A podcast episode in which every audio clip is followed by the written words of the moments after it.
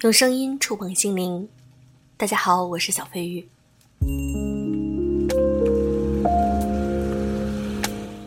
飞鱼读书会已经正式开始了。如果你想利用碎片化的时间多读几本好书，那就请成为小飞鱼的会员。我的粉丝会员价比较合适，一本书不到一块钱就可以读到五十本书，只需要四十九块九。关注微信公众号“优质女纸必修课”，在右下角你就可以看到如何加入会员。今天我想和你分享一篇文章，来自于水木丁。你可能已经错过人生中最好的男人。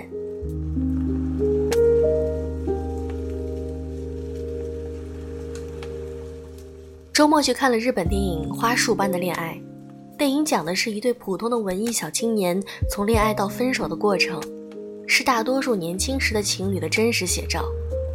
普通的男孩山阴麦和女孩八谷娟相遇，单纯质朴的感情。开始时以为找到了身体和灵魂都高度契合的伴侣，最后真正生活在一起，两个人出身不同，想法也不同，最后平静分手。没有洒狗血的故事，也足够感人。只是我已经过了会为这样的故事流泪的年龄。唯一的一处，两个人在饭馆里认出了押井守的瞬间，那脸上兴奋的孩子一样的表情，像极了当年小小的我，让我鼻子一酸。啊！又是一个很奇怪的泪点。在一起四年后，小麦和小娟都想结束这种马拉松长跑的恋爱。两个人来到初次约会的咖啡馆谈一谈，结果女孩结束的方式是分手，男孩结束的方式是结婚。我看着女孩充满歉意、担忧、坚定的表情，心中虽然也有青春留下的感伤的印记，但却以娘家姐姐一般无情的理性想到。这个小妹妹可能正在错过她一生中所遇到的最好的男人。小麦其实是个好男孩，他会画画，有才艺，但是心里愿意承担起作为男人养家的责任。他很勤奋，脾气很好，虽然吵架在所难免，但其实是个温柔的男孩。虽然工作让他磨去了昔日的灵气，好像只知道工作，沦落成了一个没有光芒的平凡的普通男人。他始终觉得自己应该对女孩负责到底，甚至在女孩说不喜欢现在的会计工作时，他说可以结婚，这样小娟作为妻子可以不用工作，就可以在家尽情的看书看电影。最重要的是，他对女孩的这种感情是始终忠诚的。可惜的是，小娟的心其实已经不在小麦的身上了，她爱上了小田切让扮演的老板。其实过来人一眼就看出来。像小娟这样的女孩是搞不定这种老男人的。没有办法，女人的心啊，一旦变了，身体也跟着心走了，那就很难再回头了。这是再真实不过的生活。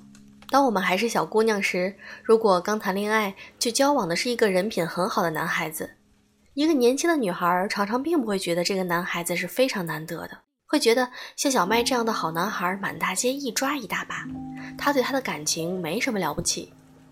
她只有二十五岁，觉得自己以后会遇到更好的男人，有更好的、更激动人心的爱情。于是她毅然决然地离开了。但是作为银幕外的我，一个过来人的姐姐，看到过这样多的女性的命运，就会知道，她有可能真的运气会特别好，后来遇到了更好的男孩，但也有极大的可能，她后来遇到的男人，一个比一个自私，一个比一个不负责任。一个比一个令他失望，然后他才终于明白，原来男人的基本盘这么低，原来渣男才是遍地跑的。而像小麦这样的男人身上的品质，你小时候以为是个男人就有的，长大后才明白是凤毛麟角的。但是呢，这种事儿也是没办法，人们常常对失恋的人说：“别伤心，下一个会更好的。”大家常常说的很笃定，就好像他们真的知道答案一样。但这样随口的安慰也不需要负什么责任的。他们怎么可能预测得到呢？很可能你已经放弃了你此生遇到的最好的男人。不知道，要是问我，我也不知道。我只能说，这就是命。如果是另外一种女孩，也许她的初恋虽然艰难，但是呢，她在磨练中先遇到了最好的那个自己，早早的成熟，然后再遇到了那个最好的男人，他自然会知道他的可贵，会懂得珍惜。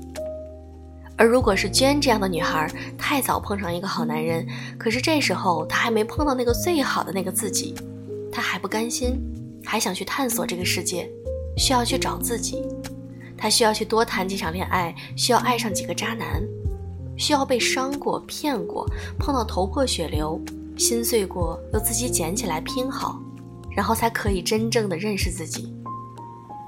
愿老天给一个人什么都有救的。而你在感情上运气平平，命运其实早就让你遇到了你人生中所遇到的最好的男人。这就是命运，是在很多年后的某一天，你偶然回想起来会恍然大悟的事儿。后来你也许再也没有遇到过更好的男人，但是你遇到那个最好的自己了吗？但愿你遇到了。